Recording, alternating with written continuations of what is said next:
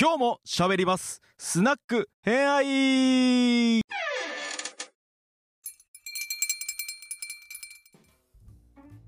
はい、では水戸光圀編後編です。よはーい。行きましょう。前編は、えーとはいな水戸光圀さんがどういう家系だったのかっていうのと、まあ、ちょうどはい彼にまつわるその水戸藩のお家騒動はい。そう。とか、水戸藩が実はね相談役だったっていう。はい。うんそう相談役ってすごいなんかさなんだっけ私のイメージだと島耕作になっちゃうけど今だと、はいはいはいはい。うん何それっていうポジションだよねいつもねそうそう。実際にあの三つ国この後隠居するまでずっと相談役、事実上の相談役って形で江戸うんうんうんに上付するんですけど、うんその時にやってたこともやっぱりね江戸幕府がピンチの時にやっぱり口出すんだけど、それ以外何してたかっていうと割と学問探究の方にやっている。あじゃあ割と時間あったのねえっ、とね時間があった反面実はこの時の江戸ってえっ、とこれホロスコープとの回のところで話したんですけど明暦の大火にはちょっと関わってきてはたいりすはいるんはでいはすよいね。はいなるほどね結構大変な時期だ、うんそうそうこの時にあの貴重な書類書物がね燃えちゃったりしてることをきっかけにして、うんもう一回ちゃんとあの歴史書の編纂しないとっていうことになっちゃったりする、ああ、なるほど、なるほど。じゃあ、そのあたりから。うんなってくるし、えーとうんじゃあそのあたりからちょっと話しましょうか。はい。はい後編ですね。うん。はい、で前編お話しした通り、うん光圀はちょっと自分の生まれに関して自分で許せないよううなん。流れを組んで生まれてしまっていてうんで。それを自分の子供とお兄さんの子供を交換するっていうことで事実上の辻褄を合わせたというか落とし前をつけるということをやりましたはいはいはい。はいうんこれをもって彼はあの自分が何をやりたいかという学問の探求っていうところに膨大なエネルギーを注ぐことになうっんてういんる、うんうんうんそれの最たるものが、えっと大日本史の編纂っていうやつですねはいはい。うん。えっとまあ、正確に言うとこの大日本史って名前つけたのは光圀の孫だったかな。なんで、光圀の時にはその名前にはなってないんですけど、うんまあ、一応もうこの流れの中でも大日本史での名前で通して話をしちゃいます。はい最終的に出来上がったのは明治10年だったか20年だったかな200何十年間ずっと続きます、この編纂自体は。 はいはいはい。なるほど。はいうん。はい、でまあこれ文字数とか正確には分かんないんですけど、うん作られた本本の冊数397巻、うんうんうんうん。はい、ですげえ目録が5巻すげえ。うん。はい最えー、と完成するまでに大体250年以上、はい。はい、出来上がったのが明治39年うん。えうん。はいうん。までかかりました、はいこ。の大日本史っていうのを作っうたのが。ん。でこのうん大日本史何なのかっていうところをちょろっと話をしますね。はいはいはい。うん。はいえっ、と日本におけるというか、えー、と世界的にもある、えーとうん歴史書いわゆる国の歴史とかを記載した、しうんえーとまあ書まあ、書本かな平たく言っちゃうと本って大きく分けると2種類あります。うん一つは変年体って呼ばれているものでうん。これはいわゆる年表みたいな形で一つの出来事を割と簡潔に記したものを時系列に書くものを変年体と言います。うんうんうんうん。でこれをまあ僕らのいわゆる教科書でよく習ってた歴史ってやつです平たく言うと。うんうんうんうんうん。はいうんうんもう一つの種類があってこれを記念体って言います記念っていうのは、えー、と日本書紀の記ではなくて、うんえー、と紀行文の紀です。あ、こっちね。糸編うん。の、そうそうそうそうう、んはいで大日本史はこの実は記念体の方、はいはい。うん。はい、でこの記念体何かっていうと、うんいわゆるメインの歴史を記載するんだけれども、うん。その歴史に関連した人物とか事件とかを別立てで書くっていほう。うやつです、うん。あのものすごく乱暴な例えをすると変年体は古典のデータベースうん。記念体は古典ラジオですそう、なんか今忘れねてる、の思った。聞いてて。うんはいまさにそういうことです雑な言い方するとね。はい、うんそうなんです。だけど、えー、と例えばこの記念体の歴史書ってどんなのがあるかっていうと一番わかりやすいのが三国志です。はい。伊丹さんあのほらゲーム好きでしょ三国無双。うん。大好き。趙雲とか好きでしょ。うん、まあまああ。ら あら、うん、うん、はいちょう、まあちょう、ちょうは最初は触るけど、すぐ飽きちゃなるほどね。う。うん。はいで、えー、と三国志に出てくるキャラクターのほとんどっていうのは、はいえー、と列伝っていうものに書かれている人たちです。うん。うん。これはうんうん記念体の一つの特徴つまはいり人物別エピソードってやつですね平たく言うとなるほどね。うん、うん、うん。はいでこれは変年体ではまず存在しませんなるほど。はい、これは古典のデータベースに、えっと趙雲のエピソードが全部書いてることがないよねっていうのと要は同じですね。そううんはい趙雲は槍使ってた人ぐらいだもんねデータベースとかだったそらうそうそうそうそうそうぐらいの人うんでもさっきのそのゲームの話でいくと、うん記念隊の列伝みたいな形で、えうん人物エピソードがあるからあのゲームって存在するわけですよ。そうね大変なんですよ全部クリアするのうんそっちじゃねえっつ全 全員のエピソード開くの大変なんですよねうんそうっすね。うんんでああいうエピソードがあるから僕たちはうんその歴史に興味持ったり人物に興味持ったりするんです。はいはいそうねでも、うんでもよくよく考えてみていただくと分かるんですがうん記念隊に誰を書くかはいもう書く人の裁量ですよね。確かに趙は雲い出すかそう関羽出すかみたいなそうそうそうう。ん実際に三国志演技におけるなんであの演技ができたかっていうとあれ書いてる人って旧職の軍職の人なんですよ。あーでしょうね はいはい、こうどんだけ食ヒーローやねんみたいなはい、話だっもんてね、いうことですよね。うんうんということが起きてしまうつまり歴史書っていうよりもどちらかというと解釈の方になってしまいがちなんです。そうねうんうんうんうんということがあるので、えー、と古典ラジオでもよく取り上げられているのはどちらかというといわゆる変年体的なものの方をファクトとして取り上げるっていう理由はそこですね実うは。んだから難しいんだよねそう難しい、だけれどもこの記念体があるから僕たちは歴史に触れられる機会を増やせるっていうことでもあるっていうことなんです。そうだねうんえー、と水戸光圀がなんで大日本史っていうので記念体を使おうかって言ったのもうん前編聞いていただければわかると思うんですがうんあれですね中国の式白衣伝をやっぱり影響を受けたからですね。なるほどなるほどうんうん、あれが正しいか間違ってるかっていうことではなくてうんあのエピソードが彼を動かしただから彼はその式を日本版を作りたいっていうところから大日本史に着手することになっていきます、なるほどなるほどうんうんうん、でこれ実はすごく難しいのが記念体の場合えっと、調べる量はもしかしたら変年体と同じかもしれないけれども、うん実際に記載するんで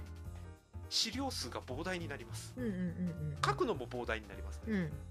なので光圀は全国に学者さんを派遣して調査をするということをするんですねうん特に西の方にはたくさんの人を派遣しますはいまあ極端なこと言うと京都の御所に行ってこれ見せてくださいみたいなことを言うような人まではいはいはい借り出さなきゃいけなかった、うんうんうんこの人物の中に実は助さんと格さんのモデルの人がいますおうなるほど、うんうんうん実は風村の屋敷にも実はモデルがいた という 知ってる人じゃないとわからんぞこれはいあの水戸あの水戸黄門もし参考になったら見てみてください、うんはいえー、とそのちなみに風車のやつの元ネタになったのは盗賊だったと言わうれんていて、うんうんうんうんこれを光圀があの雇ったっていうはいはいはいエピソードがあります、うんつまり彼自身はもちろん職業としてはちゃんとちゃんとって言い方変かわかん適切かと分かんないですけど藩主にして副将軍ということをやりつつも、えー、と江戸水戸藩の財政を傾けさせるような膨大な金を使って、うんえー、と東西にわたる資料収集をやるっていうことをやりましたなるほどなるほどうん彼の探求心は西にどころか東や北にまで伸びていってなんと船を作って蝦夷地探検をやらせます、えすごいね。はい。ちょっとつ盲信。はいうんえー、とすちなごいみエネにルギー3回船を派遣していますうんうんうんうん。は映い、し像かもに3回え映像にえそうほうほうほう。うん。実際に交易まがいのことをやったらしいですほ物う。々交換みたいな形でね、うんうんうんうん。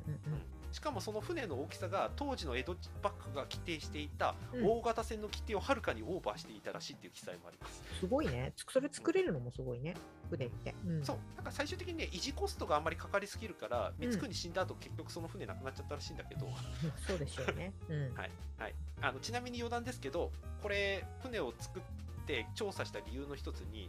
えー源義経蝦夷地に行ったんじゃないか調査っていうのが目的に組まれています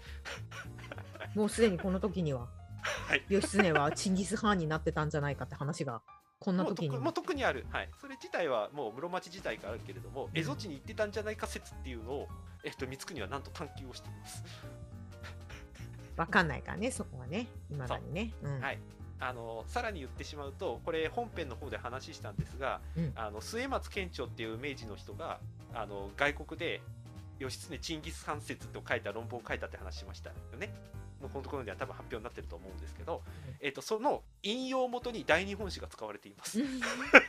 生の大学の論文みたいなものを発行しちゃった結果、逆輸入して、はい日本大でウヒェイットしたってやつねそう日本でウェイウェイしちゃったやつね。はい、うんそうです。これのあの参考文献で大日本史が使われています。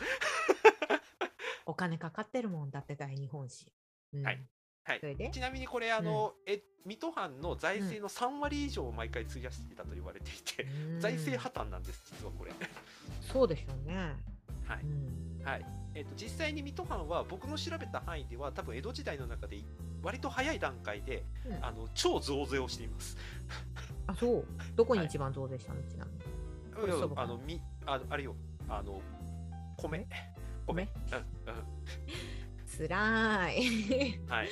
つらい。おして米まはすダメじゃん。まそあ、う一番使うからね。そうしかもこれ、江戸時代の中期以降になるとさらに加速していきまして、うん。あのこの幕末編で何回も名前が出てる11代将軍家成はい。の娘をうあの当時の水戸の藩士に嫁がせようっていう計画がん。はい。持ち上がってうん。見事成功しておう援助金をもらいます、おうやった。はい、またただ使そうのま奥たさん作れるで。奥さん亡くなってしまってしかもうん。あらら。うでその奥さんが亡くなってしまって徳川家の方だっていうことで、ん。うん。えー、と後添えをちょっと作る、えー、となんていうかな迎えることにですね、うんうん水戸藩が気兼ねをしてしまった結果、えー、と藩主が亡くなってしまうという事件まで発生します。あら、そうね。うん。はい大変ね。でしかもその後勇気を持って。その後もう一回援助金もらえるんだったら徳川からもう一回欲しいって言いませんかって言って水戸藩が二分大分するって事件が起きますほど本当に財政大変だったのね。はい、まあ、そりでゃそうだよな。うんっていうとこまで傾けてうんやるきっかけを水戸光圀が作ってしまっていまうん。すなるほど、なるほど。もう作ってしままってますってあえて言っちゃいますけども、うん。うんうん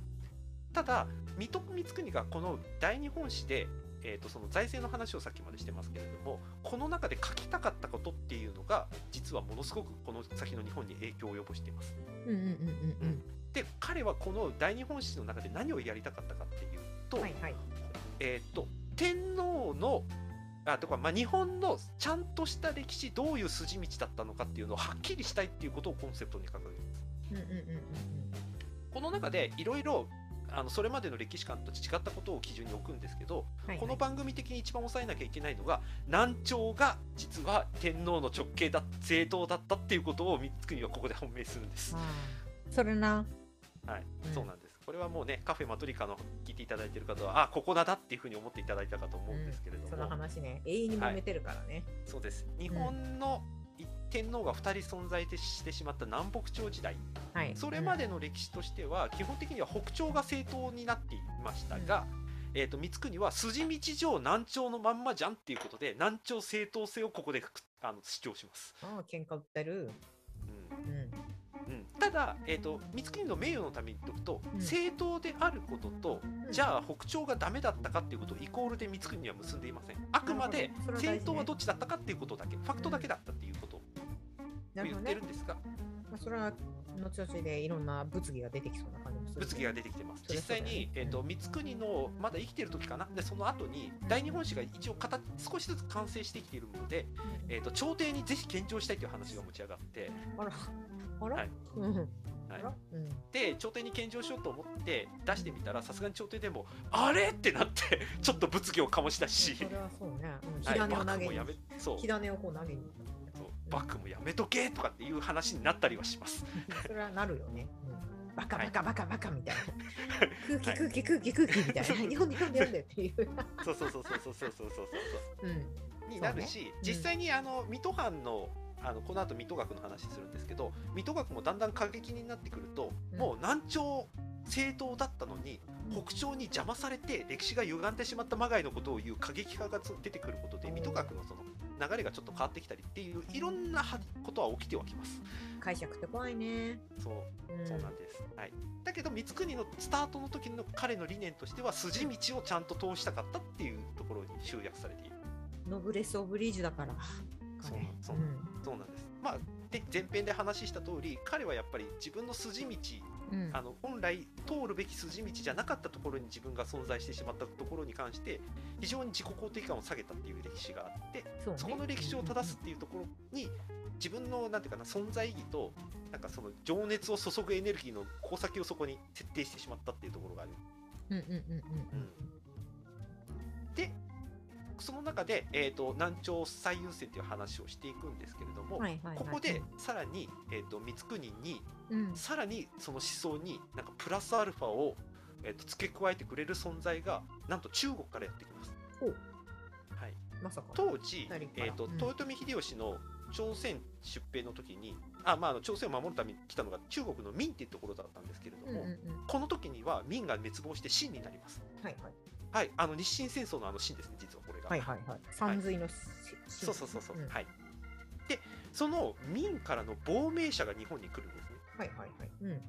で、その明の亡命者が朱春水っていう学者さんうんうんが来ます。何の学者さんこのえ朱子学の学者さん。 なるほどなるほどうんそれでうん、でかつこの人は学者さんでもありながらうん明が清に滅ぼされるのを防ぐために戦った実は革命家的なポジ活動をしてる人でもあるんですほう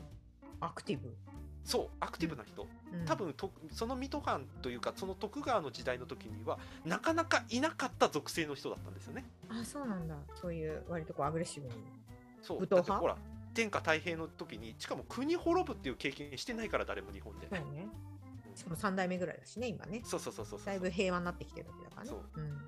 う貴重な経験を持っている人ってことは見つくことで光圀はその人と話をして非常に共感するところが多かった。武闘派だった自分はそう超そうそうなんだああのそう主春水も超武闘派ですが水戸派水戸光圀もそういう意味でいくとかなりの武闘派ですから考え方としては。あれ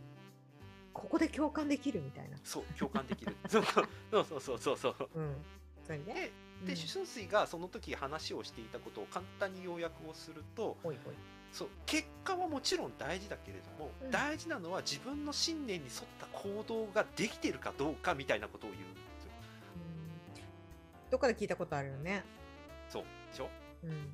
少な大くと事もなのは頭の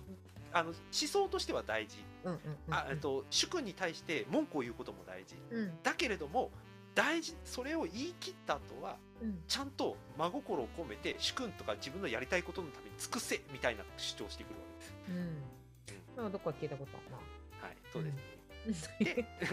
うんなので実はこの朱子学って行動にあまりし比重を置いてないんですよ学問として仕組みの方にあの比重を置いてる学問なのでもともとうん。うんうんうんうんうんところがこの春水の思想が、うんあの光圀にすごく共感されたことでうん俺が考えているうん今後の日本の理想の学問っていうのは、うん知識と教養と信念と行動だみたいな話になってくるんですつまり後々の幕末の陽明学に近い要素がここでう入んっうんんてくるです、そうだね陽明学っぽくなってきてね急にはいうんはいここで水戸学っていうのは割と行動にまで学問的な理念を置くようになってきちゃうんですうんどうして突然さなっんきでの入主れた水いや違うそ違れうほらそのさっきの主水の話を取り入れたからですあなるほどね武闘派の話を聞いて共鳴したからそう朱子学にさらに行動を足すのがこれから時代大事なんだっていうのが、はい自分の中で生まれたのね。 はい、それが水戸学のスタートです。松陰先生はい、つまりあの吉田松陰をはじめとした幕末の志士たちに火つけるうんエネルギーの源はここから生まれてるんです。実はうん そうだみたいな、はい俺らが大事なのは行動だみたいな。うんはい、っていうことなんでうんで春水はしかも驚くべき提案を光圀にします。はいはいあなたたちの国にもいるじゃないですかそういう人昔辿ってみればうん、楠木正成って人いるじゃないですかっていうよく知ってるね 研究したんでしょうね。だって何年前の話よって感じじゃん。うん、でもねねえ研究したんです。だからほら大日本史の編纂の協力もしてるからその中あなるでほど出てきたんです。あで松陰彼先は、生がね彼は見てたのねそれ,、はいそれを知っ見ててうんそうあらいるじゃんみたいな。水戸学の理念を体現してるような人いるじゃないですかって、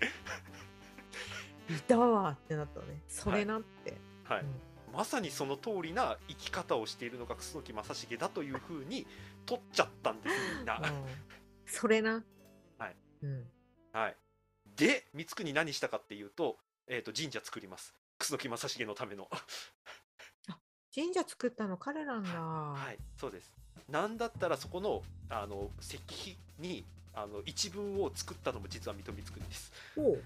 はい、そうなのねあ。でも、うんみみあの神社に行くとあります、うん今でも。うんうんだから水戸学似合いイコール楠木正成っていうモデルプランの人物がここで生まれたことによってつまり吉田松陰たちにも楠木正成みたいになるっていうことですね。うん神みたいになるのね。あの、うんい神お様参り行ってます んで松陰もあ。ー松陰様 がはい、行って脱ま藩すし。て。脱藩して行ってます。あ幕末の志士は結構行ってます。あーここで出てきた楠木正成。はい、うんなんです。はい。あの、うん意外なところでいくと、実は坂本龍馬もうん楠木正成の大ファンでした。おーまあねの龍馬のあの写真し覚えてます？あのちょっともたれかかってるような写あ真。はいはい。あれ左半身を前に出してる写真だったでしょうん、う。ん、そうね。あれ写真見てみるとわかるんですけど、脇差し刺してるんですよ。うんうんうんうんうんうん。あの脇差し楠木家の門家紋入ってます。なんだよみんな推しの推しのマーク入れてるってことねだからうんきょ、でしかもあれこれ本当かどうかわかんないけどわざわざ作らせたらしいっていう話もある龍 馬がやばいじゃんどっかに香水作った人いたよねそういえばいたいた我々の流していいかどうかわかんないけどいたわそうそうそうそう具体的に何とは言わないけど、まあ、推しの香水作った人いたよねはいいた、いました、うんあ要はそういうことですだからあの脇差し見せたかったんじゃねえかっていうぐらいの写真でしょ実際にあれ、うんやっぱ推しのアイテムを作るとみんなにシェアしたいんだねそうそうそうそうそうそうそうそうすごいね、うんはいそんなファンまで生んじゃったのきっかけ実ここです、すごいねうんはい、さらに言ってしまうとうんえっ、とその同じようなことを考えてる人いなかっただろうかっていうふうに、まあ光圀は考えたんでしょうね要はそうのん筋道を大せ大事にしようあの日本の中で続けていくためには何が必要かっていうことを同じようなことを言ってる人見つけちゃったんです、はいはい、うん、うん、北畠近房って人見つけちゃった んです、パパはいはい、昭あの家人君のパのパ聖ですね徳記っていうね、うんはい、本でうんあの本当に筋道の大事さ、まああのとまあ、彼の書きたかったことが何なのかっていまだにちょっと議論にな上ってるんですけどうんよく言われているのは徳が大事でちゃんとリーダーになる人にはそれなりの資格がいるっていうことを彼は書いていると言われているなうんうん、それがひあの非常に水戸学と共鳴する部分があって光圀はそれに影響を受けたというふうに言われていますうんうんうんうんうんうん近房も実は光圀は割とあのし信仰しているというかリスペクトをしている記録が残っていますうんここで出てくる北畠家。はいはい、そうなんです。ここで、うんあのまさかの、あの。なんか、なんていうかな、埋もれてた人が取り上げられて、しかもそれが歴史上の原動力のうんモデルプランとして出てきます。うん、でみんなにはい推しに、推し推しされるになっていきますうんはい推しになっていくね。うんはい、で、この息子の北畠顕家っていうのが、実は隠れたヒットスターになってくるんです。幕末の中で、あ幕末でも彼はスターになるのね。あの坂本龍馬は脱藩した時に、わざわざ顕家の墓に寄ってるっていう記録もあるあので。らあらあら、昭恵君、こはいんなところで、うんまあ、はいかっこいいからねちあ、彼はね。んそうちなみに幕末ああとこれ勝海舟のあの回でもちょっと話したんですけれども、うんうん幕末の人たちって結構みんな勉強してる人が多いんですが、ああそうね。ううんうんうんん、勉強してる本の中にやっぱり水戸学関連につながる本を読んでる人たち結構多いです。うん。はい うん、そはういね。まあ松陰先生がそうそれに近いしい感じだしね。そうそうそうそうそう、うんうんうんちなみにあの前編で、えー、と話したあの光圀が影響を受けたという四季の白衣伝、はいはい。うんはい、これ吉田松陰もあの家に飾ってたっていう話が残ってます飾ってたんだ。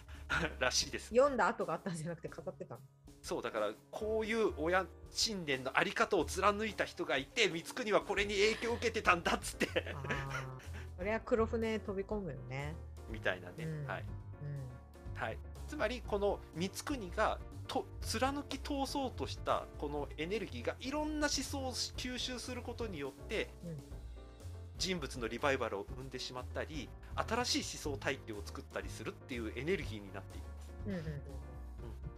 なるほど。うん。うん、でこれが狂気のごとく江戸江戸時代ずっと研究が続いていくことになっていく。すごいね。うんうん。そうこれはね何回か途中編纂自体は中断になるんですけど最終的に復活して続か続くことになっていうくんうんうん。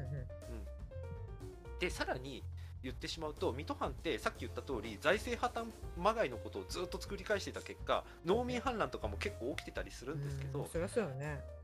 でもその中で水戸藩が曲げなかったのがうん。うんその学問の編纂に関するうん人材育成に関しては金をつぎ込みまくったことです。あーいいじゃない。そうこれはいいこと。今の日本よりいいじゃん。ね。うん。 本当にうん。でこれに関して言うと身分の差は他の藩よりはるかに低かったああ、やっぱ教育武士じゃなくても大事ね、うん、編纂には関われるし勉強できるし、なんだったらその藩校の塾頭になることも夢ではなかった、おーありがたい話だね。うん。教な育の大事でそうそうそうなので、えー、とホロスコープ会でお話しした相沢正司祭をはじめとした水戸学の志士あの幕末近くに出てくる人たちって、うんみんな水戸藩の中でも下級武士だったり武士じゃない人たちなんですようんうんうんうん彼らはその学問の実力だけで水戸藩のトップあの学問のトップ近くになるまでに出世していけるのは、うんこの学問形態に関しては水戸藩は全くの制約を設けなかったということです。うん。なるほどね。うんうんうんうん。このエネルギーをつぎ込んだっていうことが実はその、えー一郎さんが話してくれた佐賀藩の話、なはいはいはい鍋島感想の話でありましたのん中であった、教育に関してっていうところのすごくいい事例なんですよね。うんうんうんうんうんうん。確かに。ここにつぎ込んだことで水戸藩は、えー、と最終的に幕末のなんていうかな、えー主役にはなれなかったんだけれども、うんうんうん入り口を大きく開いた藩としてずっと歴史に名を刻み続けることになるこのきっかけがこの光圀の狂ったエネルギーから来てるってことまあね。うん。何三割使ってんのって話だしね。お母ですさん3割以上使ってんのって話なんですけどそうそうそう借金作ってね。借金そとうかそうそう財政は財政逼迫させてみたいそうみたいな話になってくるんですよな。うね。ん。うんそこまでの実行力がすごいね。うん、これが本当に注ぎ込んでいて、まあ、うん光圀自体はね、あの前前半の水戸黄門の話じゃないですけれども、うんあの外に出たとしても鎌倉ぐらいまでしか行ってないんですが、 うん。だいぶ行ってるよね。水戸黄門様だとね。そう、もう全国津々浦々回っ全てまそうすかそらうねそうそうどこまで行くんだろうみたいな。うん。場所かってぐらい行くってい そうそうそうそうう。そうそう、回ってるんだけどね。うんうん一方で、あのなんだかんだ言いながら、あのご意見版としては、割と将軍と仲良くやるというよりは、喧嘩することの方が後半は増えてきてます。なるほど結果としてはうんなるほどうんうんうんうんあの生類憐れみの例、はい綱吉の、うんあれが行き過ぎてるっていうことを直接本人に言わないで水戸藩って壮大に狩りをするっていう嫌がらせみたいなことをやったりするのもこの人の 大きな特徴ですねやらしいなそぁ。うん。うこういうことしかできないんだよね逆を言うそとうねね。うんう。んやらしいな。うんという面白いところで、ちょっと光圀に関しては本当に話したいことというかさっきのあの歴史学的な話とかもちょっとしたいことはたくさんあるんですけど、まあ、幕末編の中での光圀の役割っていうところで、まあ、とりあえずここまででちょっと止めておきたいなと。うんおやこれはまた続きがあるのかしらみたいな感じだよね、今の。あ日あ本大丈夫です日本な匂わせたあのなんか別の機会で多分光圀どうせ出てきますから今匂わせ、匂わせたね。はでいもなんかなんすごいいろんなところに影響を残した人なんだね。そうものすごだくから影響黄門様になってるのかもしれないよね。あそうそうそうそう、んそれもあるしね、ううんん水戸藩っていうののその特殊なポジショニングを、うんまあ結局そのまんま引き継いでポジ特殊なまんま2百何十年間突っ走り続けてしまったその原動力を作ってしまった人ですねすごいよね、270年残すって。そううん、一つのそのことをすっ飛ばしてねいくら幕府が変わらないって言ってもそれを残してるのはすごいよね。うんうん、ね面白うんはいい意外と過激だったっていうのとちらほらここに松陰先生がこうそう目の前にスッスッスッスッってうん、まあそれはだってほら松陰だって脱藩してからわざわざ水戸藩行ってね相沢正司祭にわざわざお話聞きに行くなんてことをするぐらいだからうん、それはね世に潜む日々にもあったなそのしうん多分あったと思うん思ったそうです推しそう推しに会いに行ったんだけどう推しに会いに行ったもんね そう著者と直接取材ですよそうだよね、うん、はいやっぱ推しは尊いんだ ねどの時代も そうそうそうそ うそう、うん移動できるようになったらねそうそうそういうことをやるようになったんですよね、うん、お仕事遅くなっちゃったのね。はいというわけで、えー、と南北朝時代からあの江戸時代幕末そしてあのーな第二次世界大戦あたりまでつながるこのキーパーソンとしての光圀を